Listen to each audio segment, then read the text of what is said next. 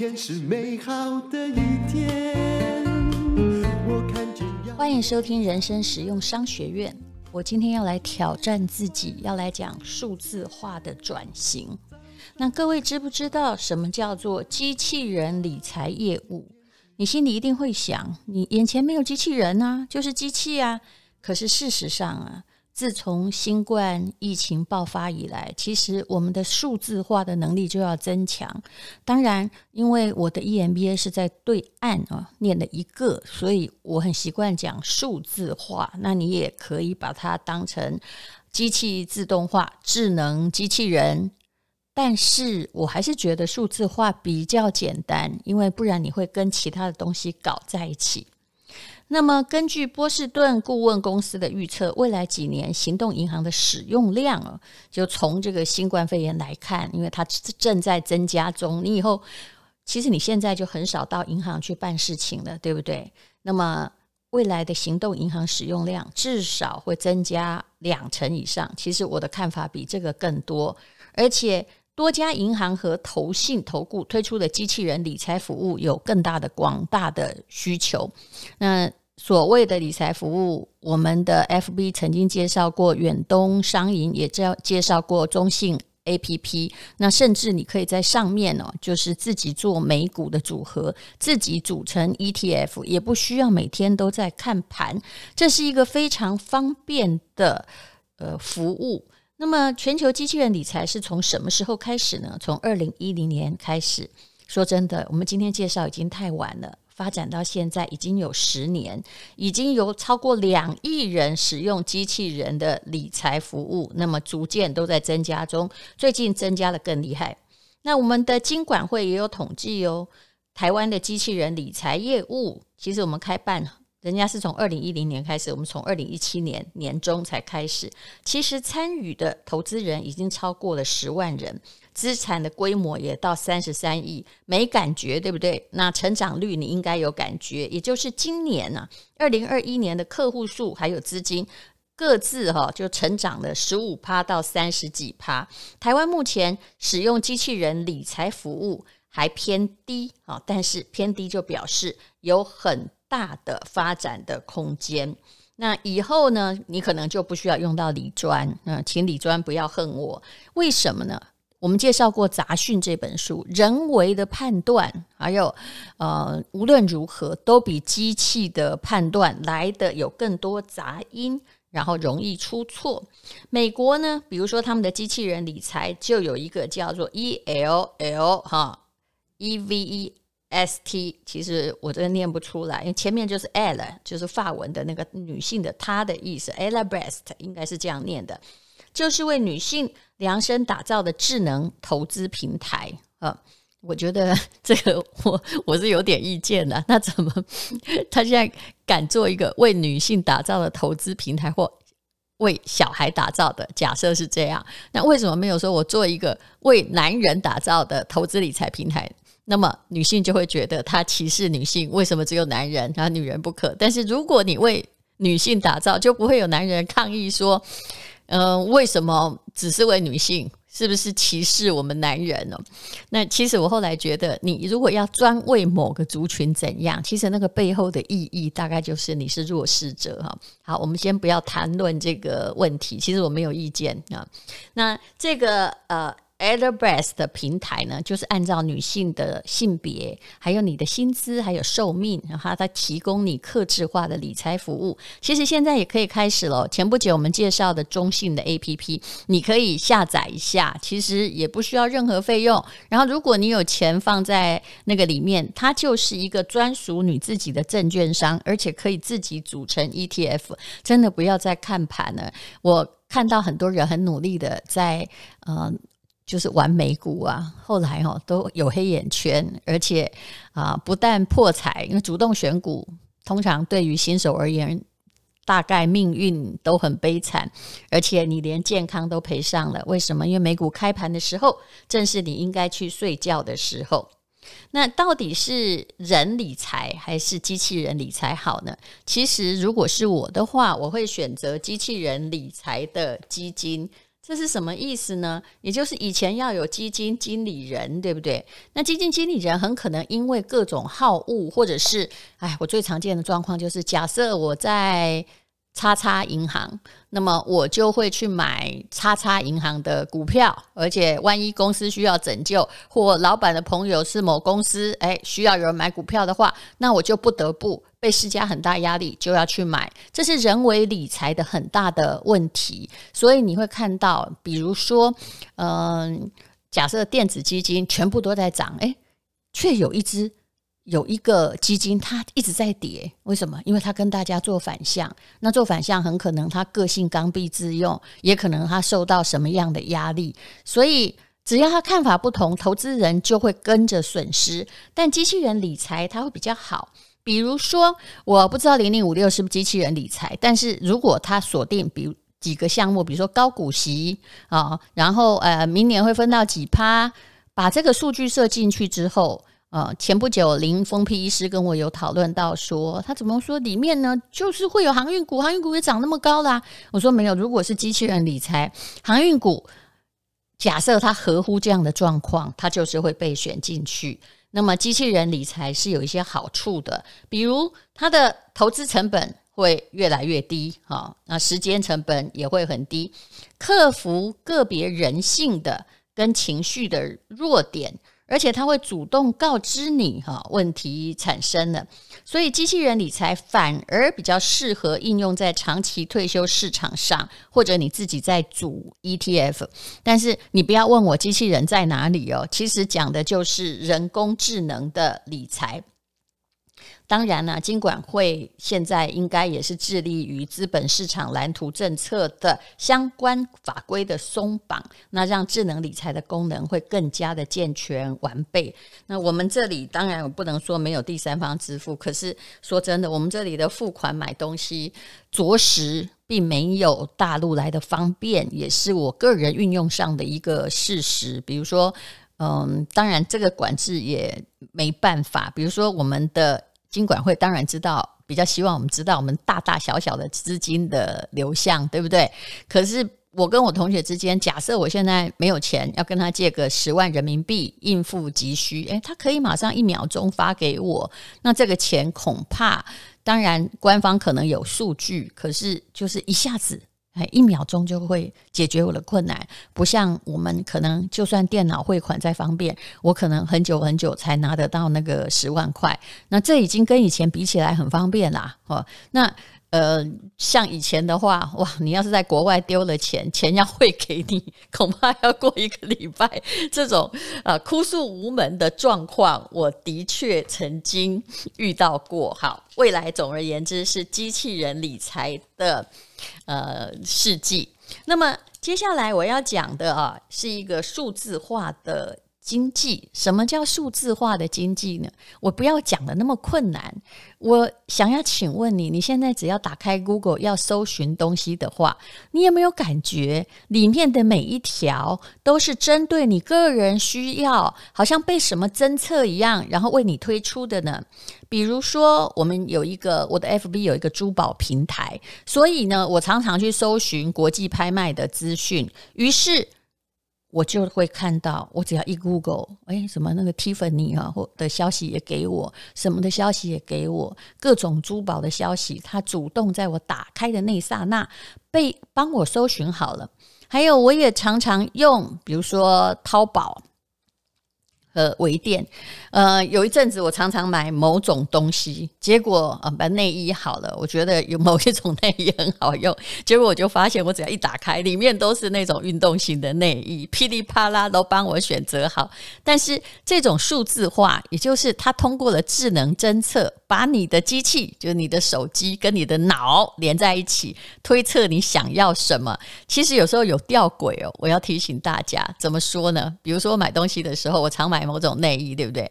那其实就算有同一种，他会把贵的放在前面，不要让我选那个同种类最便宜。所以你自己还是要花点脑筋，才能了解啊，那个你手机里面那个一再引导你购物的机器人在想什么。还有新闻好了，那么大陆有一个叫每日头条。假设我现在每天都在关心疫情，你就很会发现说，哎，疫情永远在第一位。很多人常常会跟别人不了解这个数字化的。资讯的会跟别人说：“哎，你看呐，这次的 Google 头条是什么？对不起，你的头条跟他的头条不一样，你的每日头条跟他也不一样。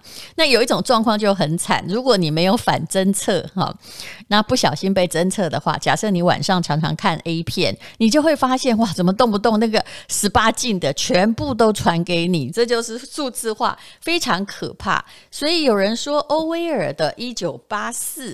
那个已经来了，因为你就一直暴露在某些眼睛的侦测之下哦。其实，呃，数字化哈转型是每一个企业要遇到的问题。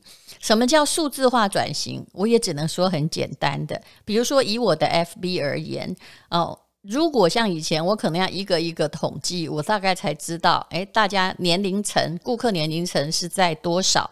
但是现在呢，可能诶，马上 FB 就帮我做好统计了。你的啊、假设你有加入某一个商业的软体的话，他会告诉你，诶，你的顾客大概是在啊三十五岁哈到四十六岁之间。啊，那这是你的主顾客。那购买力呢？啊，每一次假设我们电商有在卖东西，他也会马上来告诉你说，哎，你们的均单价，比如说在医药类的均单价可能到三千五百块，益生菌类可能到六千多块。那你们在食物类的可能只有一千多块，也就是你的强项不在这里，或者是数额比较低。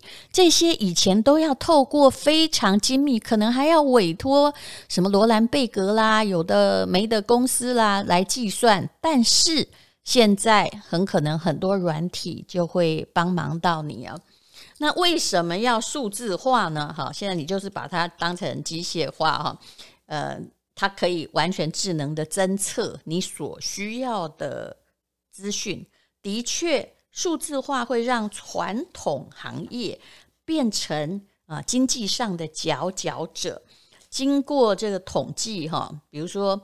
嗯，当然，这个数字化的指标有时候他们有他们的标准，就是你有运用人工智能，好吧？好的讯息的呃告知的话，哈，有很多企业百分之四十四的企业认为，哈，这是二零一七年的统计喽。好，现在当然更高了，他们的竞争力、还有市场地位、还有贩售量都有显著的提升。那没有数字化的呢？啊，回答的很正向的，就只有这个的二分之一。那数字化，现在你在任何商业的演讲，完全都不陌生啊。如果今天我们用衣服来讲好了，就算是哈，你买 Uniqlo 的衣服，台湾是还我觉得还没有做到这一点，因为你在 LINE 里面，它推向每一个顾客的款式都是一样的。假设说他现在跟村上隆合作好了，那他就会你弄一个广告，他就会推到每个消费者，不管你懂不懂村上隆。那如果呢，呃，真正的数字化就是其实。我的同学在大陆应该可以做到这一点。假设我每天就是冬天买大衣，哈，对你与你这个品牌，我只买大衣，我什么都不买，那你就会发现了，你只要一打开，哎，所有的大衣都来跟你招手，因为你就是被他所捕捉的一个消费者。那你不喜欢的东西，假设你从来不运动，那运动服通常就不会推荐给你。这可以干什么呢？这可以避免广告的无效投放，所以你会知道为什么传统报纸一定会再见完蛋，因为传统报纸对于每一个消费者所呈现的是同样的标题啊，就算你不喜欢政治，诶，第一个也可能是啊这个政党的斗争，可是你不喜欢呢，你明明只想看飞询那他可能就在爆屁股。那就是报纸的屁股了。那么，可是呢，真正一个数字化的报纸，一个有智慧机器人的在控制的报纸是，今天假设我就是只关心爱马仕嘛，你要怎样？所以所有的名牌都会变成我的头条新闻啊。那么，其实数字化要讲起来很困难，那么我讲起来就是这么简单。那数字化也会影响到供应链，什么叫做供应链呢？简单的就是上游跟下游啊。有些时候哈，我们传统的企业供应链是断掉。假设我用自己的电商来理解好了，假设低基金跟我们合作，那么我们只要把数字输进去的话，诶，我这边已经，我这边的仓库已经卖完了。那可能在一个安全量，他们就会通知对方的供应商的仓库来补货，并不需要哎我们的人来人工察觉，不然万一我们雇仓储的睡过头了，很可能哎没货了，结果呃没货了三天，老板才知道。所以数字化会带来什么样的结果呢？叫做其实呢，我们的整个供应链会比较同步。那么，呃，也许大家不必投放无聊的广告，还有我们这些理财的人不必付过多的成本去给代替我们理财的人，我们直接在电脑上面就可以操作。那这些当然都是科技的。各位都知道云端嘛，你一定有一个 iCloud，对不对？因为现在有非常大的资讯的处理系统在掌管这样子的事情。那企业管理上也一定要用到数字化。所以呢，我一直觉得啊，嗯，如果你现在不懂得电脑的讯息资讯，然后没有那么会用电脑软体，你一定会被淘汰。当然，我还遇过跟我年纪一样的他。以这个他没有手机为荣，他当然过着很好的生活，但是在闲云野鹤的背后，我不知道他很可能失去很多东西，甚至我觉得现在的讯息有多方便，我其实已经很少坐在电脑桌。前面写稿，我常常用语音。固然语音有很大的错误，但是它会慢慢慢慢的矫正，变成了正确。而且我无时无地都可以工作。那么，呃，怎么样叫数字化管理？我就随便举一个例子好了。比如说，我有一个朋友哈，他本来就是做这个讯息科技的。他说呢，假设呢，哈，这个你很。人很少的时候不需要什么数字化，对不对？好，那可是你做大了，企业变成有一千人、一万人啊，你本来只有一个工厂，现在变成五个工厂，好，分布在五个地方。这时候你要靠个人经验还有打电话来控制管理，肯定是不行的。那怎么把这些讯息能够融会贯通起来呢？举个例子，比如说阿拉伯某个国家石油公司。他们每天有三百多万桶的石油产量，他们有一百五十艘船，然后底下呢还有十六个分公司。那所以呢，哎，我同学的这个讯信息公司就给他们做了一个，当然这个要委托者很有钱呢，做了一个三公尺高、十公尺长的大全屏，就是像那个电视墙一样，把所有讯息整合一起。然后让这个有钱的阿拉伯石油公司可以看到，哎，船现在到哪儿啦？啊，船上面有多少石油？哈，那总共哈，那个墙我看过，非常非常的可观，总共有两百多万条的数据，同样在呈现。那当然呢，数字化这件事情呢，也是比较适合啊，你个人是稍微要数字化一点，但是大的公司是一定要。数字化，那数字化的范围非常非常多。我今天讲的就是其中很简单的部分。最重要的，你不要排斥数字化。那我同学又举了一个例子，告诉我说：哈，以前一个公司的种种问题都是零散的，像千岛湖，对不对？那每一个呢，如果你是大公司。每一个小组的人事纠纷或所产生的应付客户的问题的话，传到总经理办公室，很可能是一个月的事情，甚至完全不知道啊。那么现在每个人都可以在几小时内看到问题，那能够解决出来能够出来解决问题的人不会被蒙蔽，还有产线的原料的缺乏也被解决了，就不再是一个千岛湖了。那有些产能的堵塞，其实是就卡在一个突然发生的地方。如果你真的数字化的话，它就可以预防它的发生，让它的通常一个工厂啊，如果它能够这个用讯息管理哈，一切都数字化的话，其实产能要多出个。